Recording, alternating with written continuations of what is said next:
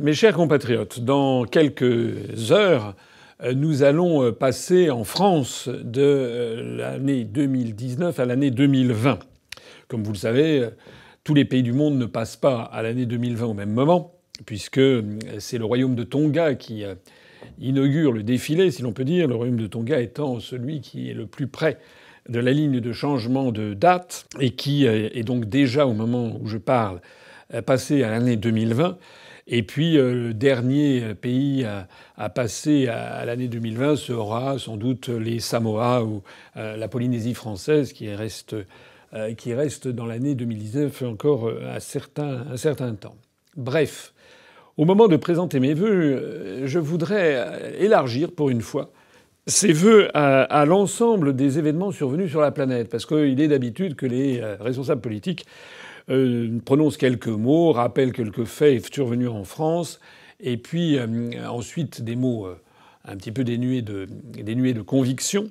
Et puis ensuite, voilà, c'est terminé. Maintenant, moi, je voudrais amener ici mes compatriotes à réfléchir à réfléchir à tout ce qui a pu se passer au cours de cette année 2019, comme toutes les années, une année faite de bruit et de fureur, d'événements historiques, d'événements graves, d'événements joyeux, d'événements horribles, d'événements tristes, d'événements euh, favorables. En France, qu'est-ce qu'on peut garder comme souvenir de la France? Ben D'abord, le fait que le mouvement des Gilets jaunes qui avait commencé en novembre 2018 s'est poursuivi sans relâche tout au long de l'année 2019, même si il n'y a pas eu euh, toujours le même montant, le même niveau de, mobilisation. Euh, il faut quand même rendre un coup de chapeau à tous ceux qui se mobilisent, qui se mobilisent pour la défense en réalité du niveau de vie, des libertés publiques de la population française tout ensemble. Et l'UPR a fait son devoir en donnant beaucoup la parole tout au long de l'année 2019 aux Gilets jaunes. Bien entendu, un autre événement a beaucoup frappé l'opinion publique française. C'est le 15 avril dernier, le violent incendie euh, qui a ravagé la cathédrale Notre-Dame de Paris et qui reste à ce jour assez inexpliqué. De même qu'est inexpliqué, mais ça d'un point de vue politique, pourquoi euh, M. Macron a nommé un général euh, pour coordonner les travaux, général qui aurait demandé des sommes phénoménales pour mener ces travaux à bien, et qui s'est permis publiquement d'insulter l'ingénieur général, l'inspecteur général des bâtiments historiques, des monuments historiques, qui depuis 1840, lorsque cette profession a été créée, par Prosper Mérimée, depuis 1840, est chargé normalement de, euh, veiller euh, au bon entretien des monuments publics. Formons un vœu tout de suite et espérons, espérons que Notre-Dame de Paris sera, euh, comment dirais-je, réhabilitée, sera restaurée dans l'état antérieur, conformément d'ailleurs à la Convention de Venise qui précise, une convention internationale qui précise que les monuments historiques doivent être restaurés exactement avec les matériaux et avec la forme qu'ils avaient auparavant. Autre événement euh, sur la France, euh, je le cite pour mémoire, c'était entre le 25 et le 27 août, vous vous rappelez peut-être déjà plus, le 45e sommet du G7 hein, qui avait lieu donc euh, à Biarritz, qui avait mis la, ville de Biarritz quasiment en état de siège. On en avait parlé, parlé, parlé, parlé, et puis, puis voilà, et puis quelques mois après, en fait tout le monde s'en fiche. Il ne s'est rien passé, hein, voilà. Le, 20, euh, le 26 septembre, la mort de l'ex-président Jacques Chirac, qui a ému la population. Non pas que le bilan de Jacques Chirac fût sans tâche, et rappelons quand même que c'est à cause de Jacques Chirac euh, que finalement les Français subissent le traité de Maastricht, parce que son devoir aurait été normalement d'appeler à voter contre le traité de Maastricht. Mais il n'en demeure pas moins que dans la mentalité populaire générale, et moi qui ai connu Jacques Chirac, je peux aussi en témoigner, c'était un homme quand même qui, euh, en gros, défendait quand même la France et les Français. C'était quand même un amoureux de la France. Et c'était peut-être le dernier euh, président de la République digne de ce nom, puisque ses successeurs, en fait, ne sont désormais plus que des gouverneurs de la province France pour le compte d'autrui. C'est, je pense, la raison pour laquelle là, il y a eu une si grande émotion pour la mort de Jacques Chirac, de même que l'émotion qui a accompagné l'incendie de Notre-Dame de Paris allait bien au-delà de l'émotion de la destruction partielle d'un monument historique. C'était en fait le sentiment que la France file un mauvais coton et que ce qui se passe et ces symboles, à la fois l'incendie de Notre-Dame de Paris et la mort de Jacques Chirac, sont un peu de mauvais augure pour la suite des événements. Et puis, euh, je me terminerai ce tour d'horizon sur la France en 2019 par évidemment le début de ce grand mouvement social pour qui a été lancé début décembre pour protester contre la réforme du régime des retraites. Nous sommes en plein dedans. Je ne sais pas exactement ce que dans quelques instants euh, le président Macron euh, va décider, probablement pas grand-chose, probablement encore une fois des, mots euh, du en même temps pour enfumer la population. En attendant, la situation paraît plus bloquée que jamais et à juste titre. Parce qu'au-delà de cette réforme des retraites, ce n'est pas seulement l'âge pivot qui compte, c'est tout un ensemble, c'est tout en fait une société qui est remise en cause. M. Macron et ses commanditaires, en réalité, veulent détruire progressivement et même assez rapidement le modèle social français, la solidarité nationale, et ils veulent substituer à ça des retraites misérables, forçant les retraités à travailler jusqu'à 75 ans, pourquoi pas, comme on le voit dans un certain nombre de pays, euh, comme au Chili par exemple, et puis euh, passer progressivement à la retraite par capitalisation pour le plus grand profit d'un certain nombre de fonds d'investissement vampires, vautours ou carnassiers, à commencer par BlackRock qui a, ses entrées euh, jusqu'à l'Élysée, comme on l'a vu cette année. Ça, c'était la France. Et en dehors de la France, l'Europe. Alors l'Europe, qu'est-ce que je peux dire sur l'Europe? En janvier, en janvier, la Roumanie a pris la présidence tournante de l'Union européenne. Elle succédait ainsi à l'Autriche euh, à la tête de cette présidence tournante. En fait, tout le monde s'en fout. Le 29 mars, nous étions, nous avions organisé une grande, grande manifestation à Londres. C'était les Français de nouveau à Londres. Ça fut un grand succès. Malheureusement, le succès fut un petit peu douché par le fait que le Brexit qui devait avoir lieu ce jour-là fut reporté. Du 23 au 26 mai, ça dépend des pays, puisque même sur ce sujet, les 28 pays européens ne sont pas capables de se mettre d'accord du 23 au 26 mai, il y a eu des élections européennes qui ont eu lieu et qui ont témoigné un peu partout de la poussée des mouvements euh, eurocritiques ou anti-européens. Ça fut d'ailleurs le cas euh, pour l'UPR, même si notre progression fut faible, elle le fut quand même, elle fut, ce fut quand même une progression, euh, alors même que le nombre de listes n'avait jamais été aussi important. Le 1er juillet, euh, c'est la Finlande qui a pris la présidence tournante de l'Union européenne, succédant à la Roumanie, toujours dans l'indifférence générale. Tout le monde s'en fout. Le 24 juillet, euh, date importante pour l'histoire du Royaume-Uni et peut-être pour l'histoire de l'Europe et peut-être même pour l'histoire du monde, Boris Johnson est nommé Premier ministre du Royaume-Uni, succédant à Theresa May. La faible Theresa May, celle que j'avais comparée à Pénélope dans l'Odyssée, qui vous savez, Pénélope, euh, qui défaisait la nuit euh, la, tapisserie qu'elle tissait le jour pour reporter toujours à plus tard le moment où elle choisirait comme nouvel époux l'un des prétendants, eh bien Theresa May, en fait, qui à l'origine était anti-Brexit, avait été chargée de mener à bien le Brexit alors qu'elle était fondamentalement contre. À partir du moment où, le 24 juillet, Boris Johnson prend les commandes, d'un seul coup, on a quelqu'un qui est un admirateur de Winston Churchill, qui a d'ailleurs écrit une biographie sur Winston Churchill, qui prend les commandes au Royaume-Uni et avec des conséquences que tout le monde commence à mesurer maintenant et qui vont certainement euh, se, confirmer au cours de l'année 2020. Le 1er décembre, la nouvelle Commission européenne, présidée par Madame euh, l'Allemande, Madame Ursula von der Leyen, est entrée en fonction. Alors tout le monde se gargarise du fait euh, que Mme von der Leyen, c'est la première femme qui est euh, à la tête de la Commission européenne. Là aussi, c'est un faux événement. Ce qui est important, c'est que Mme von der Leyen, c'est une Allemande qui prend la tête de la Commission européenne, qu'elle a d'ailleurs demandé, enfin, ce, mouvement s'accompagne d'une infiltration générale des rouages non seulement de la Commission, mais euh, un petit peu de tous les rouages de l'Union européenne par des hauts fonctionnaires allemands et le sentiment se répand dans toute l'Europe que la construction européenne, de plus en plus rejetée par les populations, comme l'ont montré les élections du mois de mai, comme je le disais à l'instant, eh bien maintenant est en train de se transformer en une espèce de volonté impérialiste allemande, euh, de plus en plus rejetée par les peuples. Et puis euh, le 12 décembre dernier, c'était les élections générales au Royaume-Uni qui ont montré un triomphe euh, pour Boris Johnson et le Parti conservateur, euh, qui renoue avec les plus hauts scores obtenus dans les années 80 par Margaret Thatcher, tandis que le Parti travailliste, qui avait trahi la classe ouvrière, qui avait voté pour le Brexit, Monsieur Jeremy Corbyn qui faisait du blougui blouga, on comprenait absolument rien à ce qu'il voulait, c'était un peu le style plan A, plan B euh, de Monsieur Mélenchon. Eh bien, M. Jeremy Corbyn, en fait, de plan et plan B, s'est planté. Et le Parti travailliste a obtenu les plus mauvais résultats au Royaume-Uni depuis 1935. Chapeau. Voilà à quoi mène le fait d'entretenir le flou sur une question aussi fondamentale que la souveraineté et l'indépendance nationale. Je signale au passage que le les Lib les libéraux démocrates, qui sont un peu le pendant de, de la République en marche de Macron, eh bien, ont enregistré une défaite avec 11% des suffrages. C'était le parti le plus pro-européiste qui voulait purement et simplement annuler le Brexit. Eh bien, les électeurs les ont euh, chassés. Alors, euh, ça veut dire au passage, j'en ai souvent parlé, mais ça mérite au moment où l'on va changer d'année, de souligner à quel point, à quel point les Français en particulier et les peuples d'Europe en général ont été victimes d'une désinformation complète, puisque pendant trois ans et demi, on leur avait expliqué euh, que les Britanniques euh, regrettaient amèrement leur vote de juin 2016 en faveur du Brexit. Eh bien là, on a vu avec ces élections qu'il n'en était rien.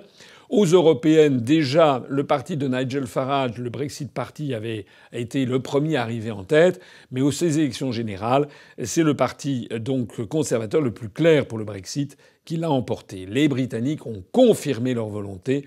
C'est un grand peuple, c'est un peuple qui ne s'est pas laissé intimider par les manœuvres de, des grands médias et de l'oligarchie qui tire les ficelles et qui est très inquiète de ce qui va se passer avec le Brexit. Non pas inquiète que ça se passe mal, mais inquiète que ça se passe très bien.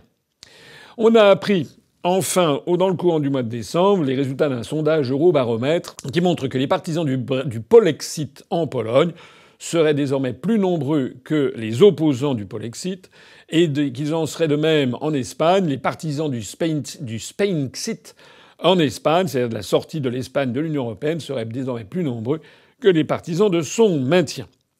Et puis, il y a quelques jours, on a appris que le chancelier de l'échiquier britannique, M. Sajid euh, Javid, euh, qui euh, est d'origine, je crois, pakistanaise, a annoncé un plan de 3,5 milliards d'euros sur deux ans pour les agriculteurs britanniques. Et il a dit que maintenant qu'avec le Brexit, que les, le, Royaume-Uni allait être libéré de la politique agricole commune de l'Union européenne, et eh bien maintenant les Britanniques allaient pouvoir, le gouvernement britannique allait pouvoir subventionner les agriculteurs britanniques et sauver les communes rurales qui sont vitales, a dit le ministre, euh, pour l'identité du Royaume-Uni.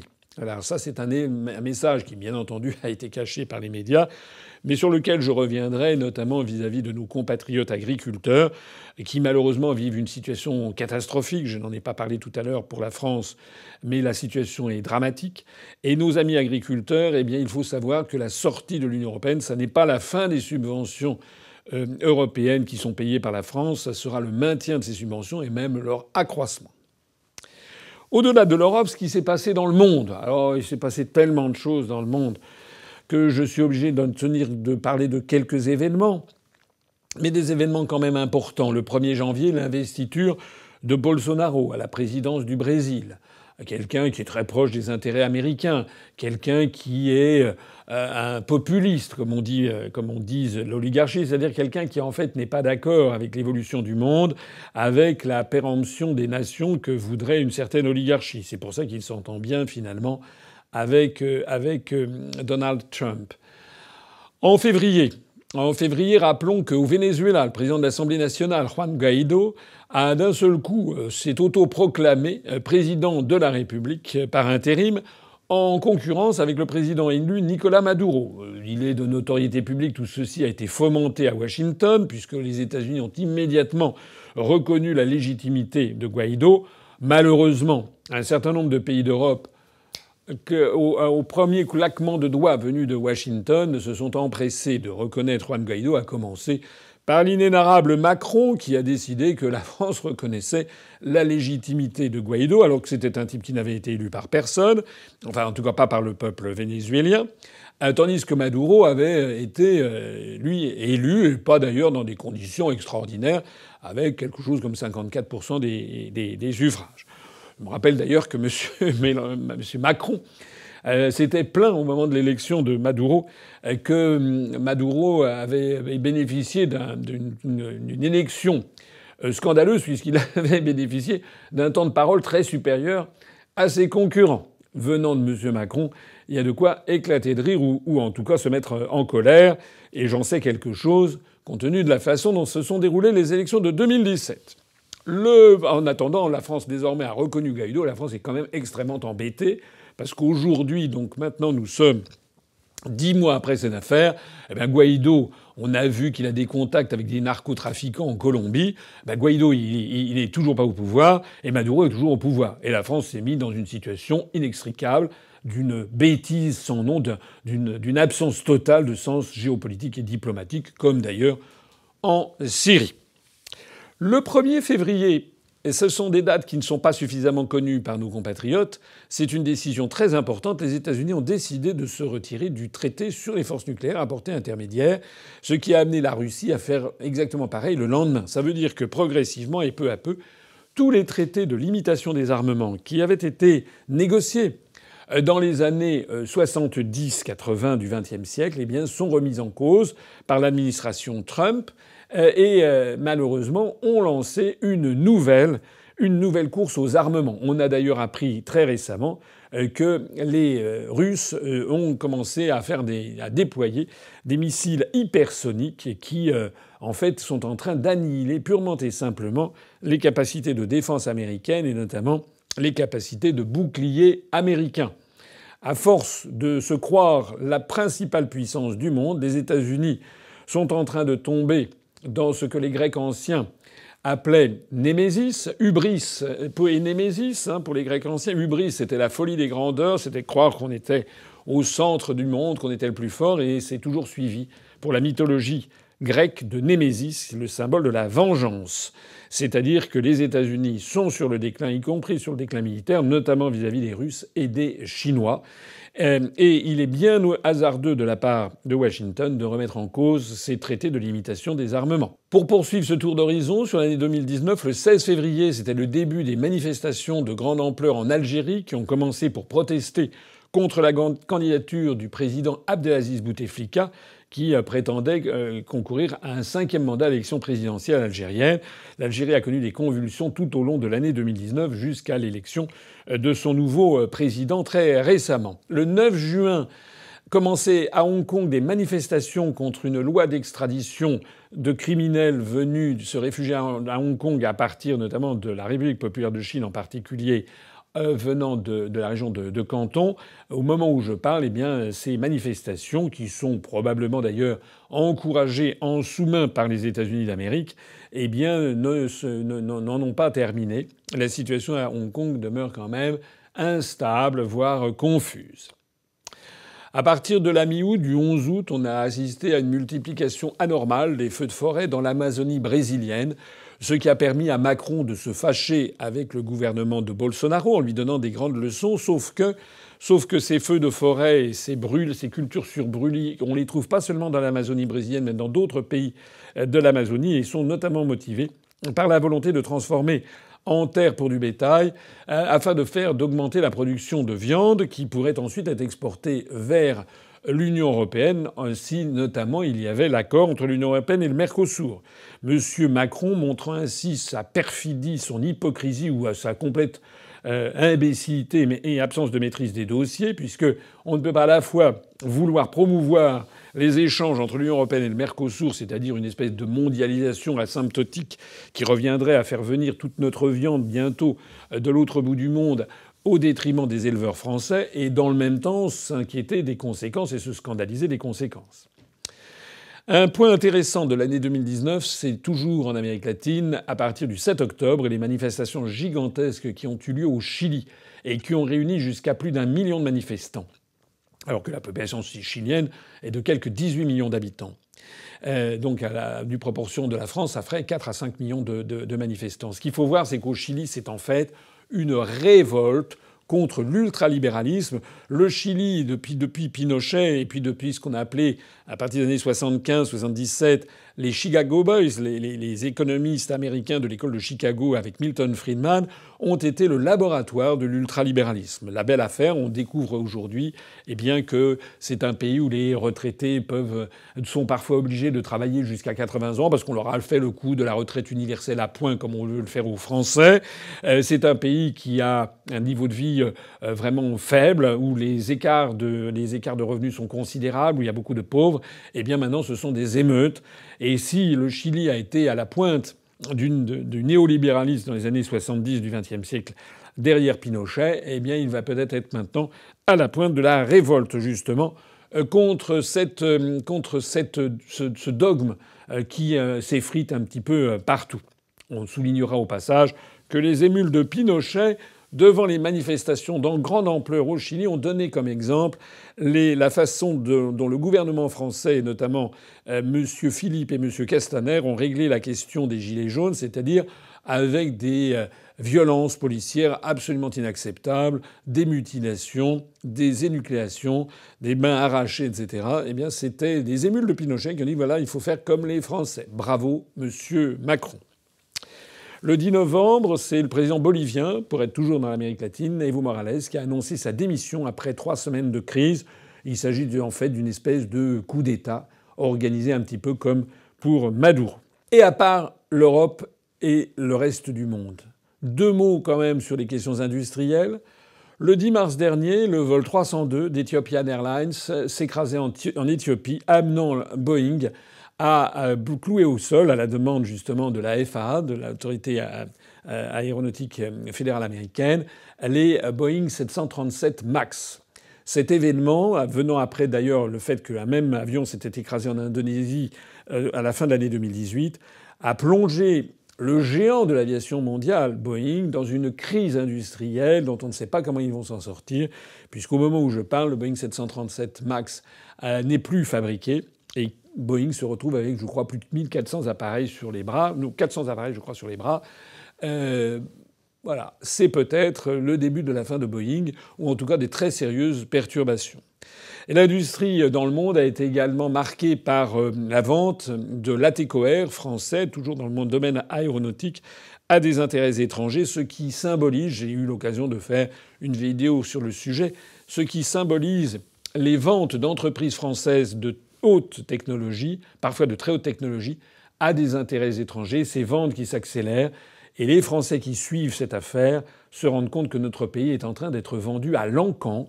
Le président de la République est directement responsable, et l'histoire sera très sévère contre lui et contre le gouvernement d'Édouard Philippe pour ne pas avoir protégé les intérêts stratégiques les plus fondamentaux du peuple français. On ne peut pas parler d'un bilan de l'année 2019 si on ne touche pas également un mot du climat. Le climat qui a été marqué par les mois de juin et de juillet 2019 qui ont été les mois les plus chauds jamais enregistrés dans l'histoire d'après les statistiques planétaires. Et puis, en septembre, la 74e Assemblée générale de l'ONU à New York avec le discours de la fameuse désormais Greta Thunberg, avec tout ce qui se cache derrière Greta Thunberg, les intérêts qui sont derrière, cette Greta Thunberg qui, euh, d'un seul coup, d'un seul, alors que c'est une, une adolescente, apparaît comme la porte-parole euh, de la révolte pour le climat. Euh, une révolte pour le climat qui touche beaucoup de gens, puisqu'il euh, y a eu au mois de septembre des marches mondiales pour le climat dans le monde entier qui ont réuni des millions de manifestants dans le monde.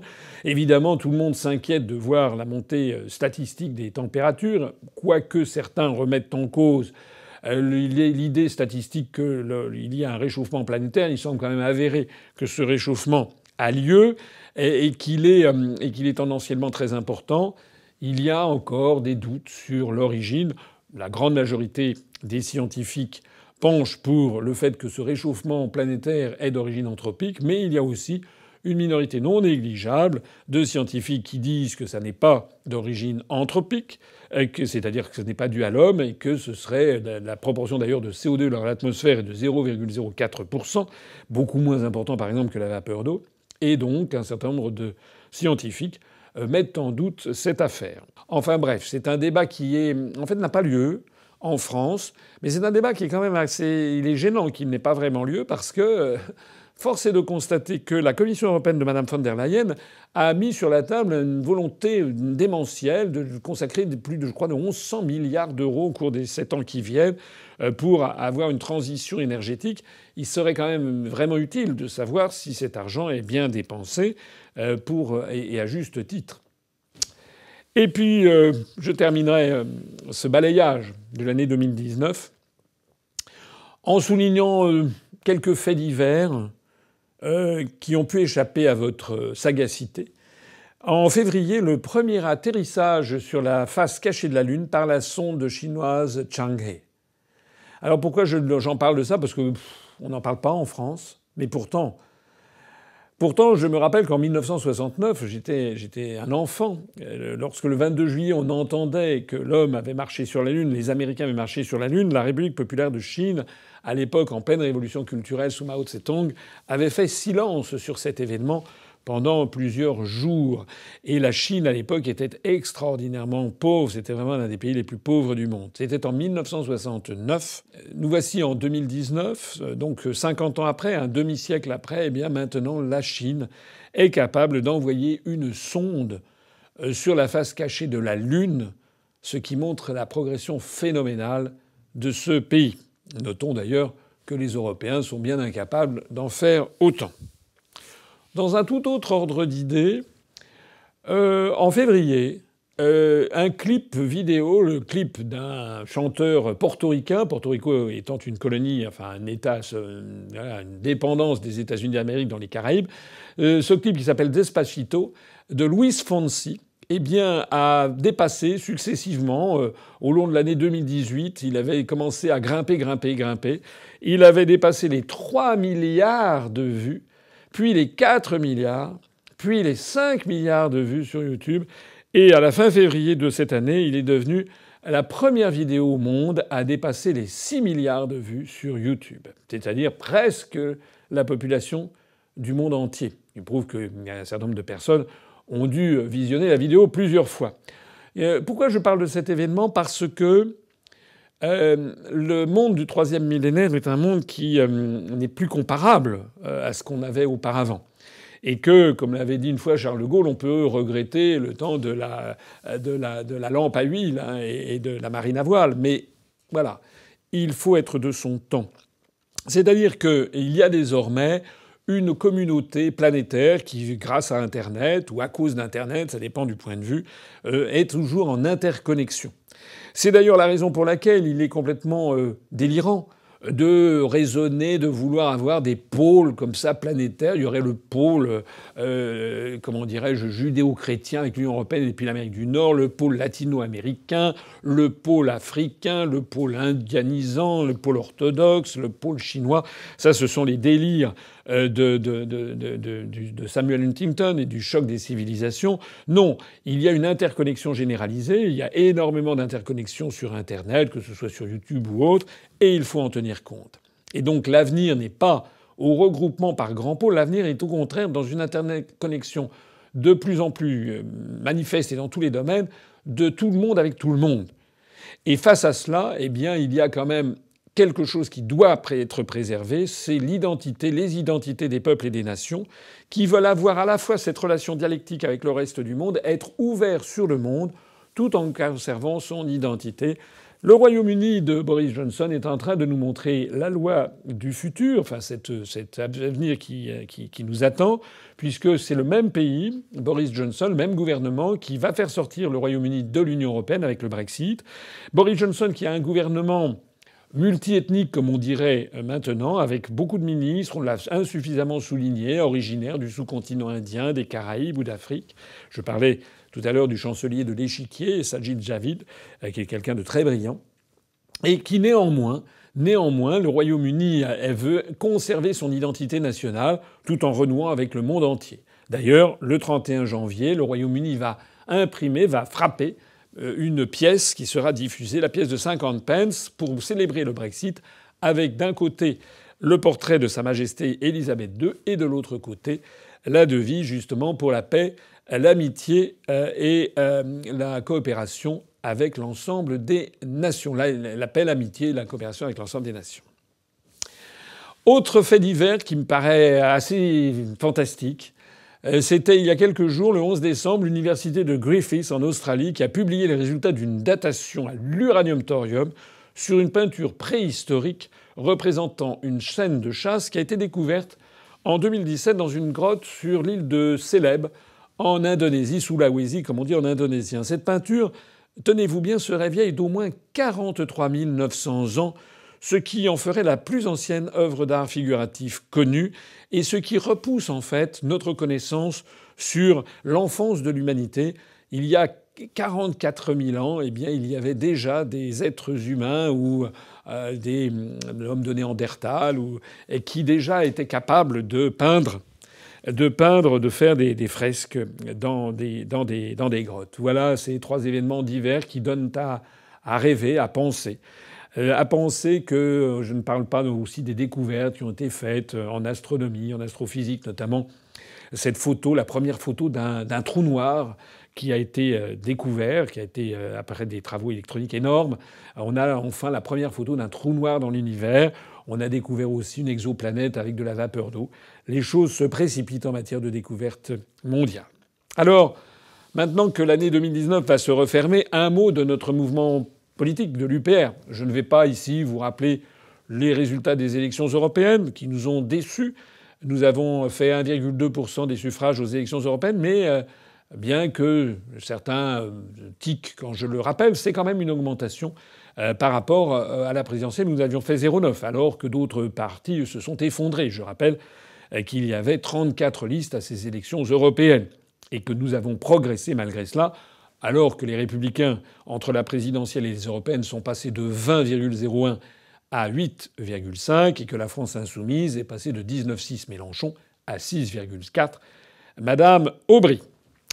Euh, dans l'actualité de l'UPR en 2019, il y a eu euh, ce pourvoi devant le Conseil constitutionnel, qui malheureusement le Conseil constitutionnel n'a pas tranché en notre faveur. Il s'agissait de contester la répartition des sièges au Parlement européen, mais quand même, nous avons été euh, soutenus, défendus euh, par un avocat au Conseil très brillant de la société Lyoncan, maître Antoine Lyoncan. Et, il a été question de l'UPR dans la plus haute instance juridique française, le Conseil constitutionnel. Et le dossier que nous avions transmis au Conseil constitutionnel, même s'il n'a pas été suivi par les membres du Conseil, était quand même un très bon dossier. L'Union populaire républicaine, maintenant, apparaît comme un acteur tout à fait significatif même du point de vue judiciaire, sur la scène politique euh, française. Alors maintenant, quelques chiffres. Au 1er janvier, au 1er janvier 2019, il y avait 33 077 adhérents. Au 31 décembre, alors euh, c'est pas exactement, c'est dans quelques, heures, euh, eh bien l'UPR va terminer l'année aux alentours de 38 520 adhérents, c'est-à-dire une augmentation de 16,5% du nombre de nos adhérents. Il s'agit de tous les adhérents statutaires. Euh, les adhérents strictement à jour de cotisation, les adhérents statutaires, ce sont les adhérents à jour de cotisation pendant encore deux ans, même s'ils n'ont pas payé en cotisation, comme tous les partis font pareil. Le nombre d'adhérents à jour de cotisation euh, est de l'ordre de 25 000. Je signale que cela fait de l'UPR un des très grands partis politiques en nombre d'adhérents si on les compare aux autres. Le magazine Le Point, il y a quelques jours, évoquait l'hypothèse selon laquelle le Rassemblement national de Mme Le Pen ne compterait qu'environ 20 000 adhérents à jour de cotisation. Un mot sur euh, la chaîne UPR TV sur laquelle je m'exprime. UPR TV a franchi le cap des 100 000 abonnés le 7 février 2019, donc un mois après le début de cette année, eh bien, nous atteignons, au moment où je parle, les 123 500 abonnés ce 31 décembre 2019, c'est-à-dire une augmentation de 23,5% du nombre de nos abonnés en une seule année. C'est quand même un très beau résultat. Notre chaîne est de plus en plus suivie, comme en témoignent d'ailleurs les vues qui sont parfois très importantes. Les vidéos que j'ai pu faire, par exemple sur le pacte de Marrakech, qui maintenant en est à quasiment 520 000 vues, ou celle que j'ai faite il y a quelques jours euh, sur la fin présumé du franc CFA qui a atteint 180 000 vues en quelques jours. Alors, euh, le nombre de, vues également beaucoup, a beaucoup augmenté. Le 1er janvier 2019, notre chaîne UPR TV cumulait 21 500 000 vues. Le 31 décembre, 34 500 000 vues supplémentaires. C'est-à-dire 13 millions de vues en plus au cours de l'année, c'est-à-dire plus d'un million de vues par mois, et une augmentation de 60,5% au cours de l'année du nombre de vues. Ça veut dire qu'il y a une accélération et l'on peut s'en réjouir du nombre de vues et du nombre d'abonnés sur notre chaîne. Alors ça n'est pas encore torrentiel, mais nous voyons que dans la courbe de croissance, nous sommes en ce moment, après avoir été très long à démarrer, eh bien nous sommes quand même en train de décoller rapidement.